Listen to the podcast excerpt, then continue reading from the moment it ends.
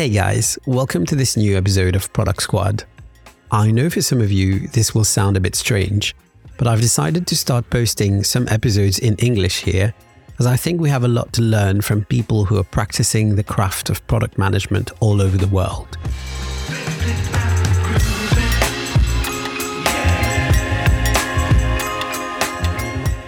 In this episode, I have a great conversation with Lea Hickman, who's a partner at Silicon Valley Product Group. Lea and I talk about the importance of coaching, the meaning of transformation, and how companies can succeed in implementing the product model and what it takes to make a big impact when you're a product leader. Here's something I'd like you to know I write back to almost everyone who drops me a note. So please let me know your thoughts about this new season of the show, and I'll get back to you. Okay, now time for a new episode of Product Squad with Lea Hickman. Don't forget to subscribe to my newsletter at www.axel.pm. Enjoy!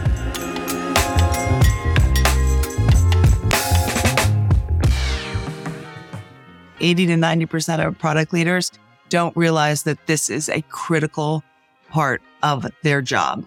And quite frankly, what's ironic about all of this, Axel, is that I look back at my career and I think about the people who were my managers and my coaches.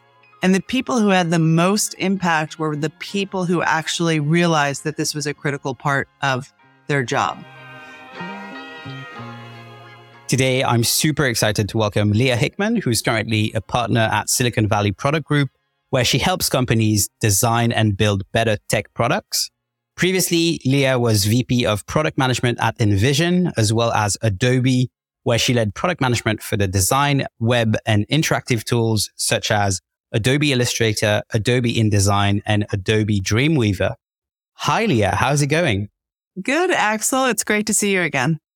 My pleasure. We met during the coaching the coaches session last year in London during the spring, which was an amazing session. Had such a great time meeting Marty, you, Christian, etc. And I think this was a, a big moment for me because it was almost like a revelation that SVPG equaled Marty plus all these other people because I didn't know most of you existed. And I have to say, you had a big impact on me, some of the stuff you presented. So thank you so much for taking the time to do this. I really appreciate it. Of um, course. Before we dive into some of today's uh, topic, why don't you tell us a little bit about your background and what you've been up to? Sure. I actually just passed my six year anniversary at Silicon Valley Product Group as a partner. And reflecting on that anniversary, I realized that everything that I've done in my entire career actually led me up to this point where I got to work with Marty and the other partners. I've spent the last six years traveling around the globe, of course, not during the p- pandemic, but traveling around the globe, working with product teams and product leaders, as well as executives on whatever phase of transformation that they're in. I've had the opportunity to work with large multinational financial institutions as well as very small startups. So it's been really just a ton of fun. And, and this is not unique to me, but it's, I think somewhat unique to all the SVPG partners is all of us love what we do because we've been there, done that from a product perspective. Some of us have had roles of application developers, product managers, product marketing managers, designers, etc. And it's fun to take all of that operational experience and then pay it forward with the organizations that we work with. So that hands-on experience, both in terms of successes and failures, I wouldn't be able to do what I do today if I hadn't had 30 years of experience doing all of that. During the, the sessions in London, you did a hugely impactful workshop session on your time at Adobe going through the Adobe transformation. And we spent some time talking about transformation during the sessions as well. I'm really curious for our conversation today to dive a little bit deeper into what does that actually look like? Okay. A lot of people talk about transformation. We've heard the term digital transformation. Recently, Marty published an article around the product model. So transitioning to a product model. I'm just really keen to go a little bit deeper and understand what does transformation look like from your point of view and mm-hmm. how are you tackling some of these challenges at SVPG? Yeah, I think to, to really get into the topic of transformation, we have to go back a little bit in time. When Marty founded SVPG back in 2002, he spent most of his time, and it was just him. He worked with a couple of other individuals, but most of his time was focused on product teams and how product teams, specifically empowered product teams should work in order to build products that customers love that of course work for the business. But all of the center of gravity was really focused on the product manager, defining that role of product management and why it's so important, talking about uh, the importance of an empowered engineer and why that role, as well as the role of tech lead is really important and the value of design and why product design is so critical as part of the empowered product team model. We spent a lot of time working with companies focused on discovery best practices, delivery best practices, but it was really about how do you create an operating model that allows an organization to have consistency and continuity in terms of how they determine which products to build, which problems to solve, and then how do they execute effectively to mitigate as much risk as possible.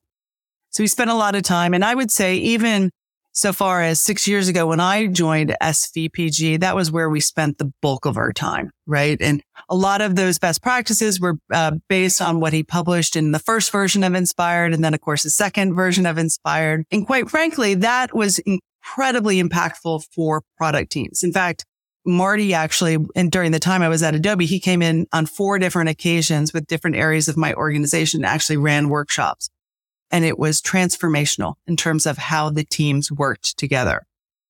As part of that, and we do this with all of our clients, but he wrote an assessment and he gave me some very blunt feedback on not only how the team was operating, but how I was operating as a product leader at that point in time. And, and at SVPG, what we found was even though we're teaching the teams how to operate effectively and what a great empowered product team looks like, there was really a dearth of skills with the product leaders, meaning a lot of product leaders, and this is to no one's fault. It happened to me as well. As you progress in your career, you know how to operate as a product individual, but sometimes you forget what is needed from a product leadership perspective. For example, a lot of times we'll go into product team workshops and we'll ask a very open-ended question, which is how many people in the room know what your organization's product vision is. And it's remarkable how few hands go up in the air. Yeah. And usually that's because the product leader hasn't articulated what that vision is or evangelized that vision or hasn't had the level of um, continuity with that vision across the organization. You've probably experienced this as well with the, Correct. the teams that you've worked with.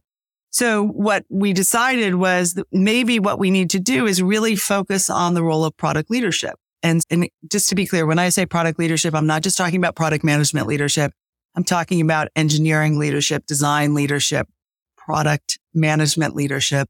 Let's focus on what great looks like from a product leadership perspective. So Chris and Marty, God love them, they went out and they wrote uh, a bunch of articles around this that ultimately became Empowered, which was published. And we decided to build these workshops around Empowered because what we found was we'd go in, we'd do a great workshop with the product teams, and then the product leaders would come back to us and say, now what?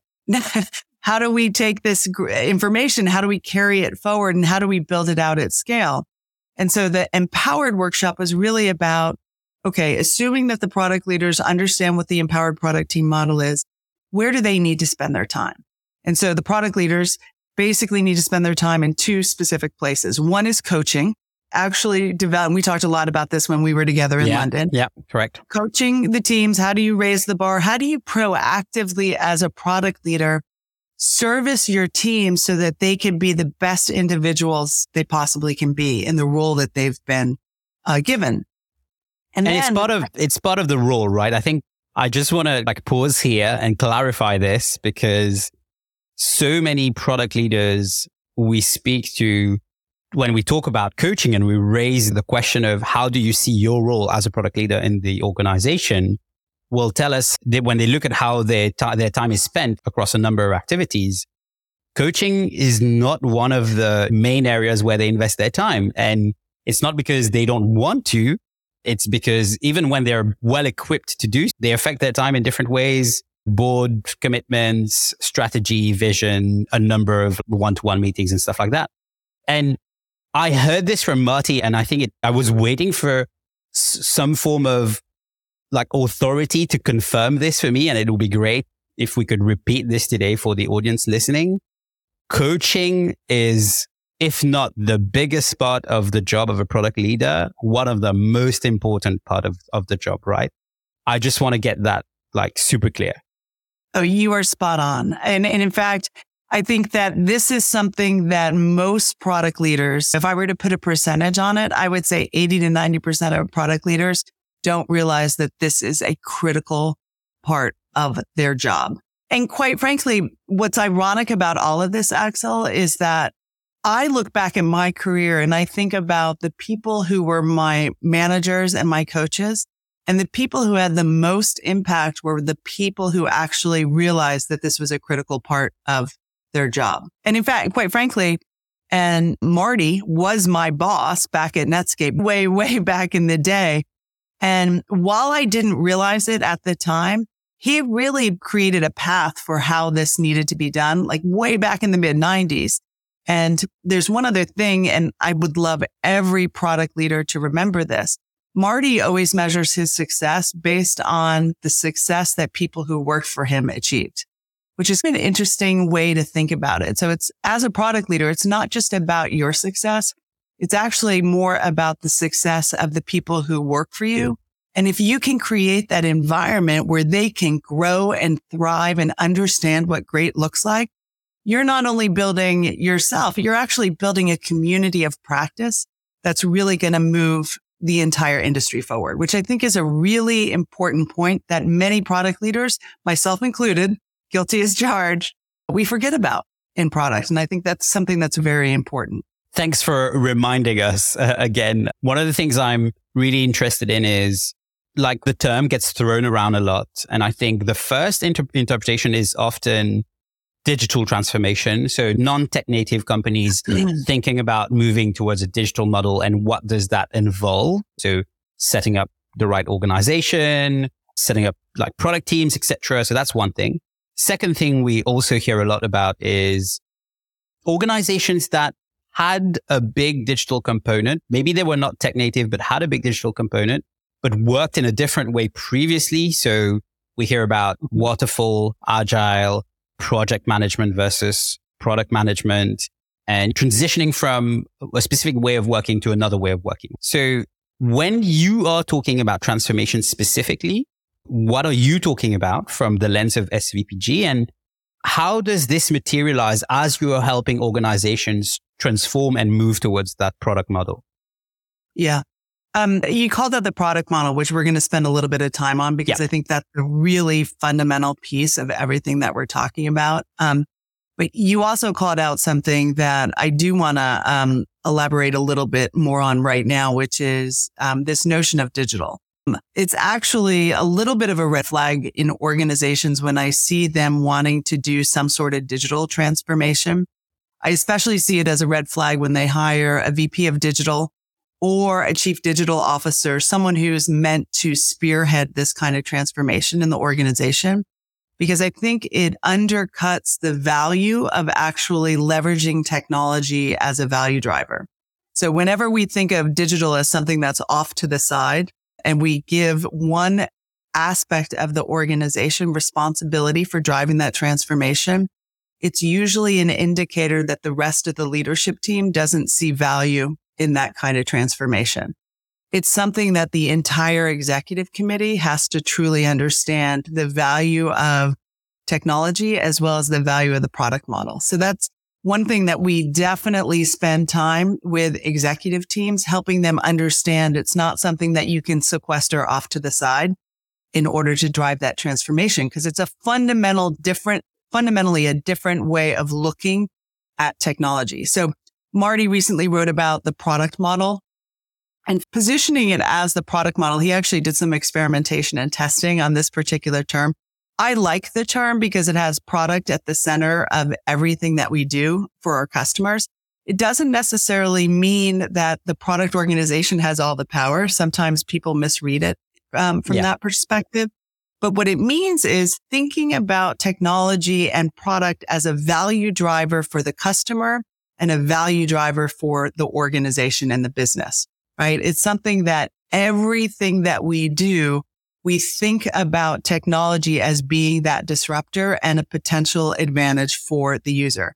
And there's so many great examples out there in terms of traditional organizations who are starting to rethink the role of technology. It goes all the way back to that. I think it was written back in 2010, 2011. It was Marc Andreessen's essay on software is eating the world and why technology and software is basically disrupting every industry. For those of you who don't remember the article, I think it's still relevant today as it was. I'll add it in the, I'll add it in the show notes. Yeah. But basically it's this perspective that the way that technology organizations operate, this notion of rapid iteration and rapid testing and rapid learning really fundamentally changes the approach and our ability to innovate on behalf of our customers. And, and that's, I think, what Marty is getting towards when he's talking about the product model.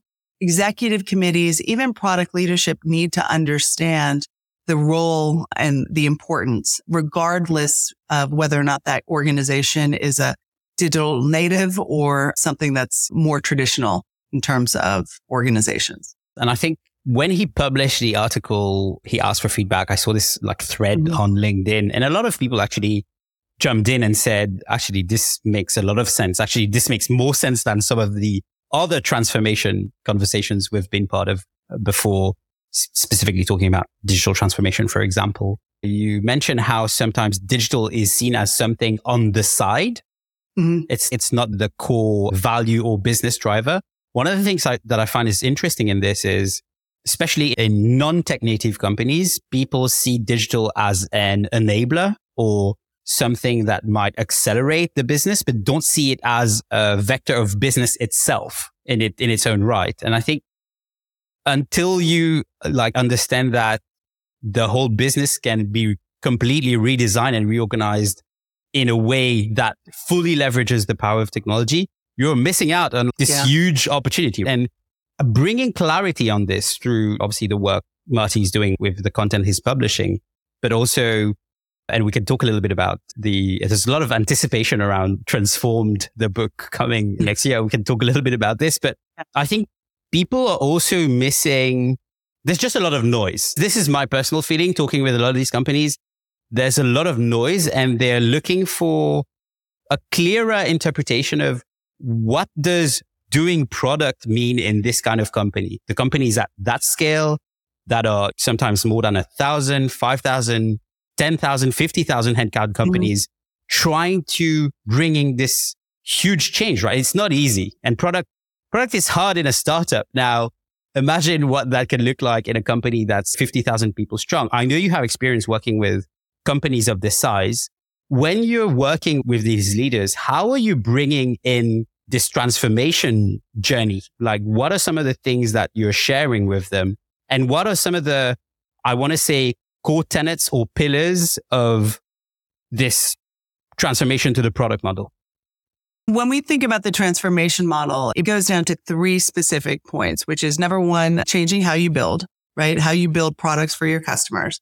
And, and a lot of organizations have made significant progress in terms of changing how they build. Many companies will say that they've gone through some sort of agile transformation, but it's, that's not enough, right? It's not just about how we deliver software. It's actually how do we discover the items that we're actually going to be putting in the backlog? And as the discovery process is about mitigating as much risk up front so that we're confident that the items that we put in our backlog are going to achieve the results that we expect. So we do value testing and discovery. We do usability testing and discovery. We do viability testing for the business and discovery. And we do technical feasibility testing. That's why we have those empowered product teams working so importantly. So that's step one for an organization really rethinking that's moving from a feature team to an empowered product team and mitigating all of that risk upfront. The second area of the transformation is changing how you solve problems. One, so we're going to assume that we're assigning problems to the teams, but how you go about solving those problems is very different. So that means from a leadership perspective, leaving that room for discovery, not taking things at face value, making sure that we leave enough room to really not only do discovery on the items that we are aligned on, but also understanding what the future looks like and future proofing the business by doing potentially some horizon one, horizon two discovery. So just changing how we solve problems and, and leaving room. And then the third category is changing how we decide what problems to solve. And this is a really big one, right? So determining which problems to go after is probably one of the most difficult things in an organization.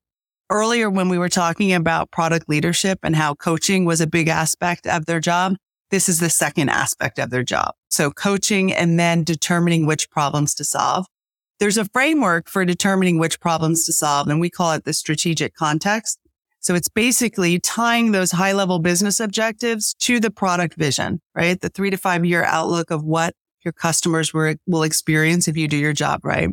It ties to the product strategy that determines what we are going to focus on within a time frame, what we're not going to focus on within that time frame, and what we're going to completely take off the table. Which, quite frankly, this is where most organizations have challenges around the discipline and doing the product strategy. Yeah. Then not easy to let go. No, it's not easy to let go. And then there's the team topology, which is another term for the organizational structure. A lot of organizations build the vision based on what they have in place today. In transformed companies, they actually build the vision based on the business and what they want the customer to experience. And then they build the organization to get them there, right? To support the future versus to reflect the past, which is a fundamental difference. And then in that strategic context, we also have things like product principles, which talk about the way that we're going to approach building and solving those problems. So that strategic context is usually something that strong product leaders understand the value of and evangelize not just to the product teams, but also to the rest of the organization so that they understand the role product plays within that context. And when you have all of that together, then you have that truly transformed company where the product organization is working very closely with the rest of the organization so that sales, marketing, all of the go to market functions are working in conjunction with the product organization. So that's basically what the framework is around transformed. That's really insightful. So when you're coming in and you're helping some of the organizations to kick off this transformation or they're somewhere already along the journey and you're, tr- you're helping them to like structure things and, and accelerate, what are some of the biggest challenges you're typically faced with? Where are some of these organizations really like hitting the blockers? Yeah, usually it's usually the product teams get it, right? And they're usually very product teams want it. yeah, they definitely want it. They're excited about working in that way. I should say the majority of product teams want it. It becomes a challenge when you have product teams that are so used to being told what to build that you need to do some sort of cultural shift to really get them empowered to focus on problems to solve. Usually the uh, senior leadership in an organization gets it because they are excited about the idea of focusing on business results and delighting their customers. Usually the biggest challenge, especially in high scale organizations, is the middle of the organization, especially when you have large organizations where middle management and even some layers of senior management have built their career operating in uh, one particular way. That's where those cultural shifts, those changes are really necessary. And so typically you'll spend the most amount of time working with those, that leadership level to help them mitigate that change, help them transform into operating in a different manner. And the way that I always think about it is it's not like you're relinquishing all control. You're changing what you can control. So instead of focusing on delivering a feature within a particular time frame, you need to pivot and rethink about what success looks like. Come up with clarity about that definition of success. That can be in the form of objectives and key results. But that's the contract you have with your product organization and the teams versus telling them what features to build. So that shift is really going to be important at that middle layer. Thank you. You talked about the three main components of the, the transformation framework changing how you build, changing how you solve problems, and changing how you decide which problems to solve. I think so. When we talked about the second one, which is changing how you solve problems, you mentioned that's assuming people are being given problems to solve. And I think this is like a very big assumption in a lot of organizations out there, I'm still seeing a lot of product teams basically taking direction from leadership saying, this is the feature we're going to build. Or in a sales driven organization, we will hear that a specific group of, let's say, B2B enterprise customers are looking for this specific feature. So we have to build it. How do you bring them on this journey of understanding that this shift towards passing on pr- uh, problems to solve versus features to build has to happen?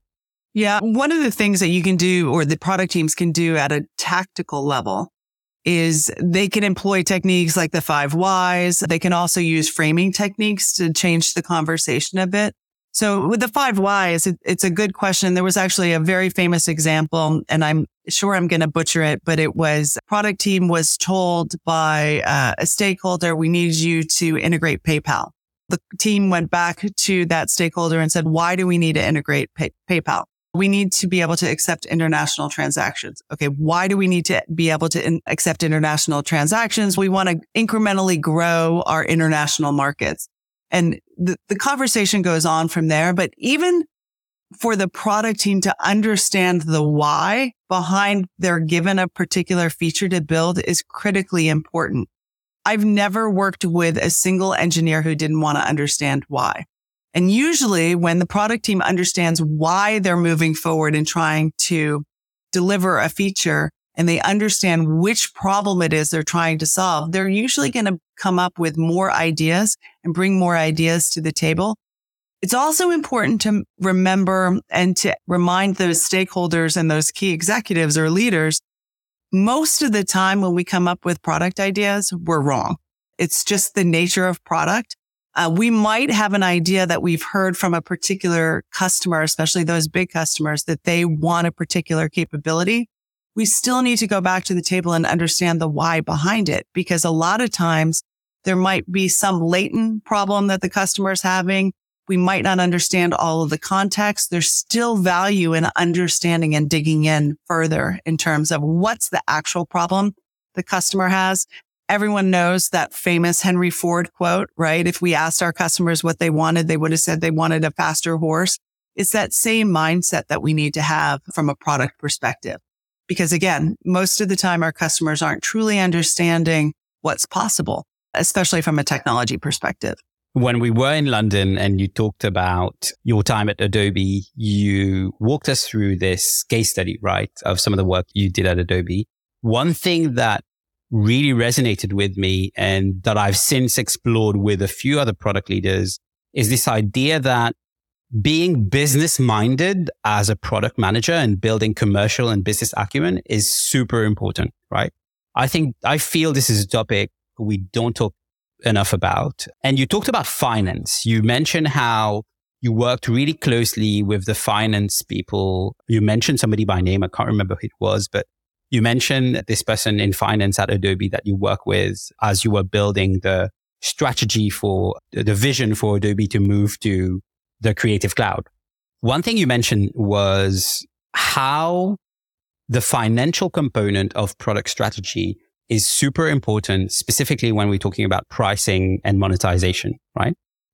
Pricing and monetization, and in general, like the business aspect of product, in most product teams I speak to, does not like I, I can't feel it. I speak to so many product teams, most of these teams. I won't feel that there's a strong business sense. How have you seen product individuals, but also product teams in general deal with this? How are they upskilling on these areas, which are, to, me, in my opinion, super critical? I definitely have a bias. I fundamentally believe that go to market in particular is a critical aspect of product mostly from the perspective of the products that I've worked on throughout the course of my career. As a product manager, I typically was responsible for P&L for that particular product. So I was invested in understanding the business model, understanding the financials behind it. However, I had an undergrad degree in sociology. So finance was not a strength for me whatsoever. And it was actually Marty back when I worked for him at Netscape. He suggested, and at the time, and I don't know if it still exists today, but at the time, he suggested that I get the Harvard Business Review finance for non-financial people. It was Yeah. basically a learning module that was incredibly helpful for me. It basically helped me understand how to read a balance sheet, the fundamentals behind finance. And then I was lucky enough to be able to work with very strong financial partners in every organization. I worked with strong folks in Macromedia. I also worked with really strong folks in Adobe. I think the woman that I referenced at Adobe, her name was Unha, who she was absolutely amazing. We Probably. worked, yeah, down the hall from each other. But it was incredibly helpful for me to understand the business aspect of it from a financial perspective as well as a go to market perspective.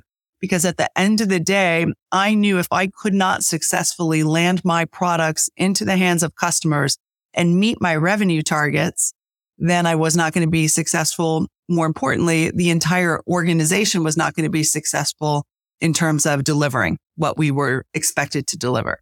I look at those things as being so distinctly intertwined.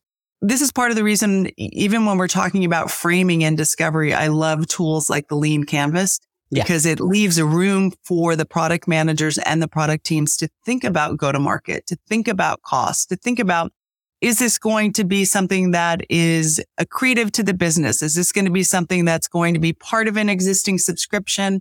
Like really thinking about the tangible value that we're delivering for the business as well as the customer. I think it's really important. In fact, we just recently started talking more about this at SVPG as it relates to business viability testing and really emphasizing more on the go to market. Part of it's from the context of Martina's book, Loved, which came out, which I think is a great book in terms of go to market and the role of product marketing. But part of it is because it's just so deeply intertwined with the success of a product. One of the behaviors I'm also seeing across the board is a lot of product leaders are struggling to find really good product marketing managers to join their team. Mhm. Uh, regardless Yeah. of whether these people belong to the marketing organization or to the product organization. But these profiles are like hard to find. There's a smaller number of people. Some of what they're trying to do is to teach their product managers how to do typically what a product marketing manager would have done. Getting in the detail of understanding what does a product launch look like? What does a go-to-market strategy look like? And you mentioned that as a product leader, previously you were responsible for uh, the P&L of your product. I find this interesting. I don't know what's your view on this. Most product leaders I know in that who operate in Europe, also some in the UK actually, are not necessarily accountable for the P&L of their products, right? What's your view on this? Whenever we have a situation where there's a business owner and a product manager or a product leader, I still fundamentally believe that the product manager needs to understand the aspects of the business and needs to partner with that business owner. Mostly because if you have a business owner that has a different set of objectives than the product leader, conflict's going to occur, right? And it might cause the product leader to make decisions that might have an adverse effect on the business, which is not a win uh, from my perspective. I think it's very important. And I've worked with lots of organizations where you have the line of business and the business owner separate from the product organization. Aligning on that definition of success, I think is really important. So whether or not that business owner is a stakeholder or a core part of the team, you still need to align with them to make sure that you're working collaboratively in terms of building value for the customer, but also building value for the business. I think they're both critically important. When we were in London, you did this presentation, uh, case study around some of the work you did at Adobe. And one thing really resonated with me and you got a lot of positive feedback. I remember like people felt really inspired by some of the stuff you presented. You were basically talking about the Adobe standalone towards uh, creative cloud transformation. And you talked about how you presented a product vision based on the story of this persona who was called Marissa. And it resonated a lot because in a lot of companies where I've worked before and a lot of companies we help, product vision sometimes or product strategy comes across as a little bit dull and people aren't inspired. And a lot of the product leader's role is about federating people uh, like around this common vision. Would you mind talking a little bit about this because I feel it can be really helpful for a lot of product leaders listening out there that have to do this product visioning and product strategy work. Like, how can they bring this to life? The most critical part about a product vision is to inspire, right? It's you're creating a picture of what the future looks like from your customer's perspective. So in articulating a product vision, you can't have it be anchored on features and capabilities that the company is building. You have to have it focused on the value and the problems that you're solving for the customer. So the story of Marissa and how we wanted to make the world a better place for Marissa, uh, make our software affordable for her, help her get better clients, be able to ideate on mobile devices, transform her files in the cloud and be able to take her design work further on the desktop. That entire narrative around Marissa was a very important story to tell because when we were first thinking about the capabilities of the creative cloud, right? Cloud-based services, mobile applications, desktop tools, all coming together at one very low subscription price when we talked about the capabilities, it did not resonate with anyone internally or externally, mostly because it was about what we were going to do versus the value we were going to drive. So what we decided to do, and this was in the combination of engineering was involved, design was involved, product management was involved. What we decided to do was craft a story of the future and anchor it on this persona of Marissa was a freelance graphic designer and we wanted to just tell a story. And, and the vision type that was created by the design team was really a day in the life. It started with the creative director of Nike, finding Marissa's portfolio on the creative.adobe.com website and basically how that progression or that narrative played out over time, all the way from how she would uh, capture images and ideate to find a freelance photographer to work on her project or the RFP for her. And when we started talking about her versus the capabilities, it became a great alignment vehicle, mostly because it was easy to tell the story about Marissa and have each individual product team align behind that vision. Marissa's story was not our first attempt at a product vision. In fact, it was our second or third attempt at a product vision. The first one failed dramatically. And the first one, as I said, was all about features and capabilities. And we couldn't get anyone to really pay any attention. When we started to articulate that narrative, it became easier to start to meet with customers and explain to them what the vision of the future was because they would build empathy and they would say, okay, I understand what Marissa is going through.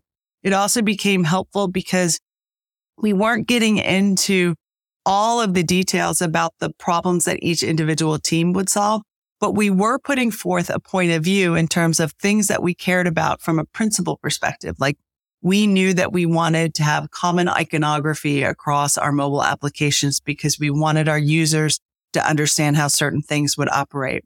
We also knew that we needed to have a common identity system so that we would know what products, which services, which tools Marissa was using at any given point in time.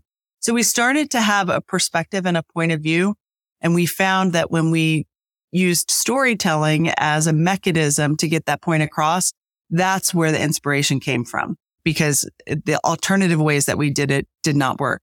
And I've seen a lot of organizations that I work with now use that same approach. And I agree with you. There's nothing worse than 150 pages of capabilities and features and how you're going to grow the business is not ins- inspiring to anybody when you can show someone what the future looks like, then you're going to capture people's attention.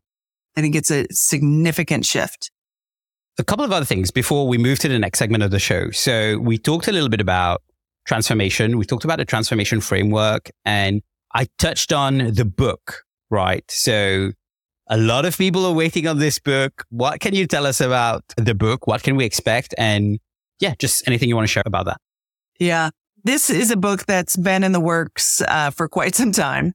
In fact, originally, and Marty actually published an article on this, so I'm not saying anything out of turn, but this was something that when I first joined SVPG six years ago, it was a book I really wanted to write. Having been through multiple iterations of this book, I will tell you that writing a book is incredibly difficult and it never really reached, at least under me shepherding it, it never really reached the level of quality that I think could really have the impact. John picked it up. And as I said, writing a book is really hard, especially when you have uh, young families. And Marty is now taking it forward and we're all contributing to it. And what we found is in working across all of these organizations, we're starting to establish patterns and that framework, which I think if Marty were to have a superpower, that's a superpower, really understanding those patterns and those frameworks and, and creating something that's repeatable and learnable in other organizations. And that's really what the book is going to be about. It's going to be about driving the transformation to a product led organization and really what that means and what are the implications and things that you need to consider, uh, regardless of where you are in that journey. And so he is actively writing right now and we are actively contributing. And I'm really excited to see it. And I'm really excited to be able to engage with companies at this level because I think it's a question that we get asked it, and I think it's going to be great to see it in the market. I think people are going to be excited about it. Yeah, can't wait to read the book. In the article, I think Marty mentions he expects the book to be ready in the first quarter next year. I hope I'm saying the right information. I think it was something like that. Really looking forward to that. The next segment of the show is the treasure chest. I want to check with you. Is there something else you wanted to touch on before we move to the next segment? Christian, who is one of the SVPG partners, created a bunch of swag for us. There's baseball caps and t-shirts that say product is hard. And you might have seen some of these when we were together in London, but I think it's something that is really important to remind people that it's not for the faint of heart. Product is hard, but it's also amazing. And being able to work in this way and work with other product people who are like so curious about solving these problems, I think is just uh, something that I'm incredibly thankful uh, to have been able to spend my career doing. Amen. Brilliant. Thank you. Thanks for sharing. Okay. Let's move to the next segment of the show, which is my favorite segment. I'm going to ask you a few questions. This is basically where you share some of the stuff that's been super helpful for you in your career. And we do this as a way to share everything that's been impactful for you with the rest of the community and paying it forward, really. First question. What are the most helpful resources you've used to deliver impact as a product person in your career? I think that I have been really lucky to have very strong relationships in every product organization that I've worked in. And I'm not just saying relationships with the product teams or with colleagues, but relationships with stakeholders. And I think the areas or the organizations that I had the biggest impact was those areas where I worked very closely with my stakeholder partners and building those relationships. And this is an area that I think for a product manager is another area that's underestimated how important it is to build trust and credibility with the rest of the organization. So relationships are something that I believe are fundamental and I'm quite thankful for. And then the other area that I think had such an impact on me as a product person is I've had some amazing coaches Marty as being the first coach I worked with. There was another guy at Adobe named Paul Weiskopf, who was a coach and mentor who was absolutely amazing. I had a boss who was another great coach, especially on the business side, Dave Burkett. He's retired now from Adobe. There's just been some amazing people that I worked with that I've learned so much from and I'm incredibly thankful for. In terms of books and podcasts and resources like that, of course, I have favorite books and stuff like that, but it's really the people that have had the biggest impact. Second question. What would you say have been the key accelerators in your career? Now, you might have already answered some of this by talking about relationship and coaches, but were there like specific moments? Like I like to think about these like flipping moments. Sometimes you like meet someone or you go to attend a conference or something happens. And from that moment, you derive so much value that it is transformational, right? Did you have something like this? Yeah, I think that this was back in the mid to late 90s when Marty gave me the first opportunity to manage a team. And I was basically one of the individual contributors on the team and he made me manager. And it was something that I didn't think I could do. I didn't think I wanted to do. And he made me incredibly uncomfortable and explained why I could do it. And I think that changed the course of my career because at the time I was a, a young mom and I didn't think the timing was right. And he explained why the timing was absolutely perfect. And he had faith in me before I had faith in myself. That makes sense. And then there are a few, there's another point in time where, and this was right when we were, I remember this moment exactly. It was an offsite at in Sausalito, California. It was right when we were forming the team that was going to focus on the creative cloud.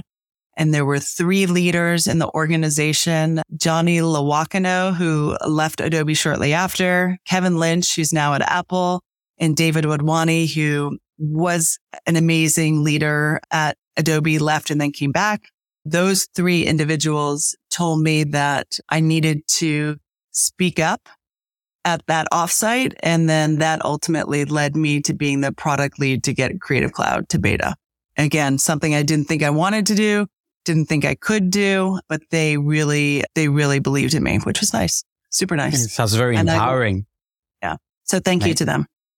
Yeah. Brilliant. Thank you so much for sharing. Really appreciate sure. this. I will these people are getting tagged in my LinkedIn post, by the way, so they know uh, when this. Oh. Uh, a few of my favorite questions now. Imagine you get to meet early career Lea starting in product. What advice would you give her? Yeah, early advice would be you don't need to know everything. That's okay. And don't don't fake it till you make it. It's okay to say you don't know and then go investigate. That's something I would definitely tell myself. And I would also tell myself that humility and being humble is a great thing. And I think that was also something I didn't know early on that the more you learn, the more you don't know. And I think that would have been probably great advice for me as well. Brilliant. Thanks. Bear with me. Imagine you're stranded on a deserted island, right? And you can, and you can have the following things. One, a book. Which book would you take? And two, an endless supply of one specific dish for all meals going forward, what would that dish be? Let's start with a book. A book, I would not, I would actually bring a blank book, a journal, and a really nice fountain pen. I'm a fountain pen nerd, so I would bring a really nice pen and a journal. What's that? Um, Is that I, like a Mont Blanc or something?